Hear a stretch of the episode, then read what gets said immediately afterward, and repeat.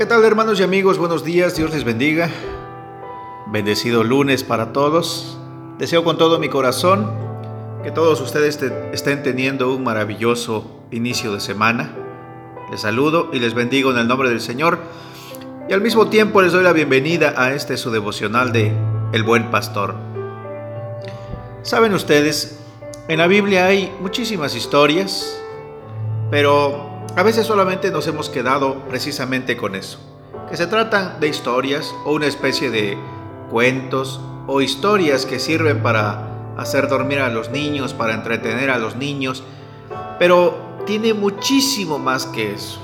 Es cierto, hermanos, lo mejor que podemos hacerle a nuestros hijos, a nuestros sobrinos o a quien tenga usted la oportunidad de leerle algún libro es leerle las historias bíblicas pero es bien importante que usted se informe acerca del contenido de las historias, su significado, sus enseñanzas, que son muchísimas, para que desde la temprana edad ellos puedan tener acceso a estas historias, a estos ejemplos de vida que el Señor permitió que se fueran recopilando y que llegaran hasta nosotros siglos, siglos después, para enseñanza de muchas cosas. Y mire, no quiero perder más el tiempo, solo hay una historia hermosa, riquísima hermanos, en, muchos principios, ejemplos, cosas que podemos aprender, y es la historia del rey David. Bueno, David antes de ser rey, pero una vez que es ungido como rey, hermanos, empieza un, em, ¿cómo decirlo? Una serie de eventos extraordinarios en su vida. Y por extraordinarios no me refiero simplemente a cosas buenas, ¿verdad? Cuando decimos que esto es extraordinario, sino extraordinario como algo que sale de lo ordinario, algo fuera de lo común. Y no me dejará mentir, usted que conoce la historia de David, está llena de este tipo de eventos, de este tipo de, acontecimientos. Pues bien, cuando David em, ya se involucra después de matar a Goliat, se involucra ya en la familia, en la casa del rey Saúl, y luego le es ofrecida una hija y al final de cuentas Saúl no se la da y luego otra, pero esta sí está enamorada de Saúl que es Mical. Mical, hermanos, empieza una serie de celos del rey Saúl en contra de David y una especie de, pues no puedo decir de competencia porque el Señor ya se había apartado del rey Saúl y estaba ahora con David. Y los celos son tan grandes de de Saúl, del rey Saúl, que va a buscar la muerte de David. Mire, aquí ya encontramos un tema. Para hablar del tema de los celos, hermanos, es importantísimo conocer esta historia. Pero bueno, sigamos adelante porque si usted ve el título del devocional, no estoy queriendo centrarme en el punto de los celos, sino el de la amistad. Pues bien, el rey David sigue avanzando, todavía no es rey, sigue avanzando pero consigue un aliado importantísimo en la propia casa de su enemigo, del rey Saúl, y es el hijo del rey Saúl, Jonatán. Y él se convierte en un amigo excepcional para él. Hacen pacto, hacen juramento, hermanos, y la Biblia nos va a declarar cómo él, cómo Jonatán ayudaba a David, él le avisaba de las cosas que pasaban en su casa, y no se trataba de traicionar la confianza de su casa, de su papá, de sus hermanos, de sus hermanas, no, sino de, eh, ¿cómo se dice? Ay Dios, bueno, de, de valorar, de, eh, de, cumplir, de honrar, hermanos, de, de honrar la amistad que tenía con David. Pues bien, llegamos al punto en el capítulo 20, versículo 17. Aquí está la declaratoria del texto que les, que les cito en la diapositiva. Y dice, y Jonatán hizo jurar a David otra vez, porque le amaba, pues, le amaba como a sí mismo. Amén. Hermanos, esta historia, al menos aquí, hermanos, hasta este punto nos dice que Jonatán tenía una entrega tal con David que lo amaba, lo amaba como a sí mismo. Y miren, esto es una amistad. Una amistad es sumamente fuerte cuando los lazos, los nexos crecen, hermanos, y nace un sentimiento sumamente especial, diferente a todo, diferente. Tan es así, hermanos, que en el libro de los, de los, de los proverbios, es, en el libro de los proverbios, en el capítulo 27, no recuerdo el versículo, pero es el capítulo 27 del libro de proverbios, lo invito a que lo busque y que lo lea, pero está en los primeros 15, 10 por ahí están, hermanos. Y el proverbista, Salomón, a quien se atribuye, hermanos, este hombre sabio, dice, más vale un amigo cercano que un pariente lejano. Y esto es cierto. Muchos de nosotros nacemos en determinada ciudad, en determinado pueblo o estado, pero por cuestión del trabajo, por azares de la vida, porque Dios quiere, nos lleva, hermanos, a otros lados, a otra ciudad, a otros países. Usted que está afuera, quizás escuchando este devocional, no es oriundo del país en el que está viviendo, pero Dios lo llevó ahí por determinada razón o circunstancia. Y nuestra familia queda atrás, nuestra familia se queda ahí en nuestro pueblo, en nuestra ciudad, en nuestro estado o en nuestro país. Y de pronto podemos nosotros sentirnos solos, sentirnos abandonados.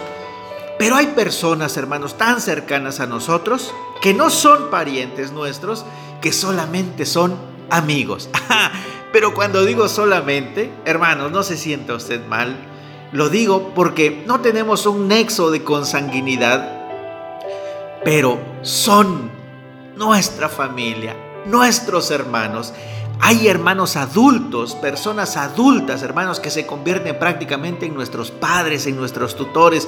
Hay personas muy jóvenes, jóvenes, muy jóvenes, que se pueden convertir prácticamente en nuestros hijos, en nuestros sobrinos, en nuestros ahijados, para los que tienen las costumbres de hacerse eh, compadres y padrinos.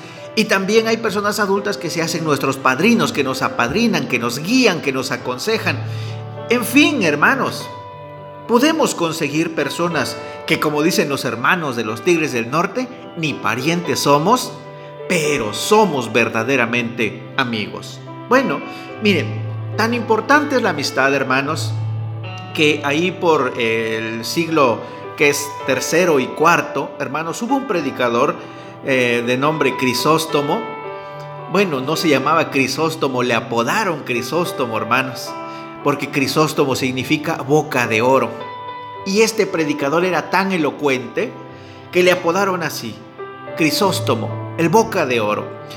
Y dentro de sus reflexiones, déjeme leerle una porción de sus reflexiones de él, dice, tal es la amistad que por medio de ella amamos los lugares y las estaciones, por cuanto cuando las flores dejan caer sus dulces hojas en la tierra a su alrededor, así los amigos imparten favor incluso en los lugares donde moran.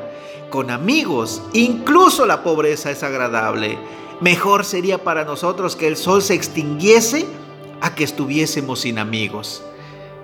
Qué maravillosa reflexión hace Crisóstomo, hermanos. Dice, más nos convendría, mejor sería para nosotros que se apagara el sol a que desaparecieran los amigos. Y esto es cierto, hermanos, porque a veces nosotros tenemos necesidades, enfermamos, entramos en apuros económicos, lo que sea, hermanos, cualquier necesidad, y podemos comunicarlo a nuestros hermanos, a nuestros primos, a nuestros papás, a nuestros hijos lejanos, y empiezan a preocuparse, pero de aquí a que llegan, de aquí a que envían el recurso, de aquí a que vienen a visitarnos, de aquí a, etcétera, etcétera, hay personas cercanas que son verdaderamente familia nuestra sin ser de nuestra sangre, pero que son verdaderamente amigos. Y la amistad, hermanos, suple, suple todo esto. Esta historia que les conté, que, bueno, no les conté, les narré de manera rápida entre Saúl y Jonatán. Yo lo invito a que lo lea aquí en la primera, en el primer libro del profeta Samuel.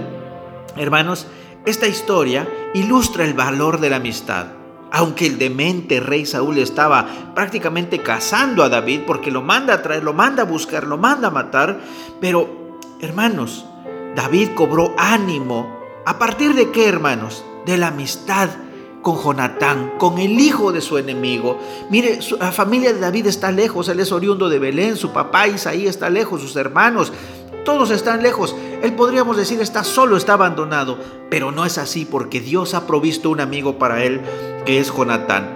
Y Jonatán, como lo acabamos de leer, pues lo quería como a sí mismo. Y hermanos, la relación de ellos, de Natán, perdón, de Jonatán y de David se caracteriza por lo siguiente, por la confianza, por la comprensión y por el aliento. Ah, hermanos, estos son los datos de los verdaderos amigos. Eh, tu amigo es el que te comprende. Tu amigo es el que te da confianza, el que te otorga su confianza, pero también el que te da aliento.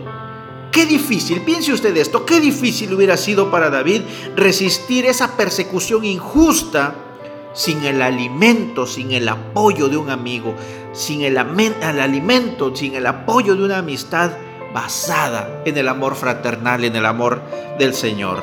Hermanos, y todavía, déjeme concluir con esto. Ahí en el Evangelio de Juan, en el capítulo 15, Jesús dice, ustedes son mis amigos. Qué maravilloso, hermanos, que Jesús nos llame, nos considere sus amigos. Hermanos, Él no dice, yo quiero hacerme sus, digo, yo no, yo, yo quiero que me sirvan como mis amigos. Él dice, yo les sirvo como amigo. Como la historia que leemos en el Evangelio según San Lucas, hermanos, del buen samaritano, cuando aquel hombre, aquel eh, intérprete de la ley le preguntó a Jesús, eh, Señor, ¿y quién es mi prójimo? Jesús le volteó la pregunta y le dijo, no estés buscando a tu prójimo, conviértete tú en el prójimo de los demás. Amigos, hermanos, escuchen bien, antes de que usted diga, ¿y quiénes son mis amigos? Usted piense, ¿en quién? ¿En amigo de quién me puedo convertir? Y esa es la recomendación para hoy, hermanos. No busquemos a nuestros amigos, busquemos en convertirnos en el amigo que los otros necesitan. Jesús nos dejó una regla de oro maravillosa. Lo que quieras que hagan por ti, eso es lo que tú debes hacer por los otros. ¿Quieres tener amigos? Conviértete entonces en ese amigo que tú desearías tener, en el amigo que hace bien, en el amigo que da confianza, en ese amigo que comprende y en ese amigo que da aliento. En el tiempo de dificultad, hermanos, es mucho más valioso un amigo que un pariente cercano. Dios le bendiga. Vamos a orar. Señor, muchísimas gracias por este tiempo de reflexión en tu palabra, por hablarnos, Señor, por decirnos que tú eres nuestro amigo. Muchísimas gracias, Señor. Ahora déjanos tomar esa amistad entre tú y yo, entre tú y nosotros, Señor, y volcarla hacia los demás, convertirnos en amigos de ellos. Muchísimas gracias, Padre. Bendice a nuestros parientes, a nuestros familiares que están lejanos, Señor pero bendice también de manera especial a los que viven cerca de nosotros y que sin ser parientes son nuestros amigos. Muchísimas gracias por esos amigos, muchísimas gracias por la amistad, Señor. Gracias, Padre, gracias en el nombre de Jesús. Amén, amén. Ahora, les pregunto, ¿puedo ser su amigo? Déjeme ser su amigo. Dígame en qué puedo ayudarle. No quiero que sea mi amigo, quiero ser su amigo, quiero que vea usted en mí un amigo permítame ser su amigo. Y si es así, yo espero que me responda con un comentario, con una afirmación, y si en algo le puedo servir, por favor, coméntemelo, dígamelo. Dios le bendiga y busque ser amigo de los demás. Ah, y usted que recibe este devocional, sin duda, yo lo considero mi amigo. Dios le bendiga, Dios le guarde, Dios le conceda los deseos de su corazón y nos conceda vida para seguir escuchándonos pasado mañana miércoles. Hasta entonces, Dios les bendiga. Amén. Amén.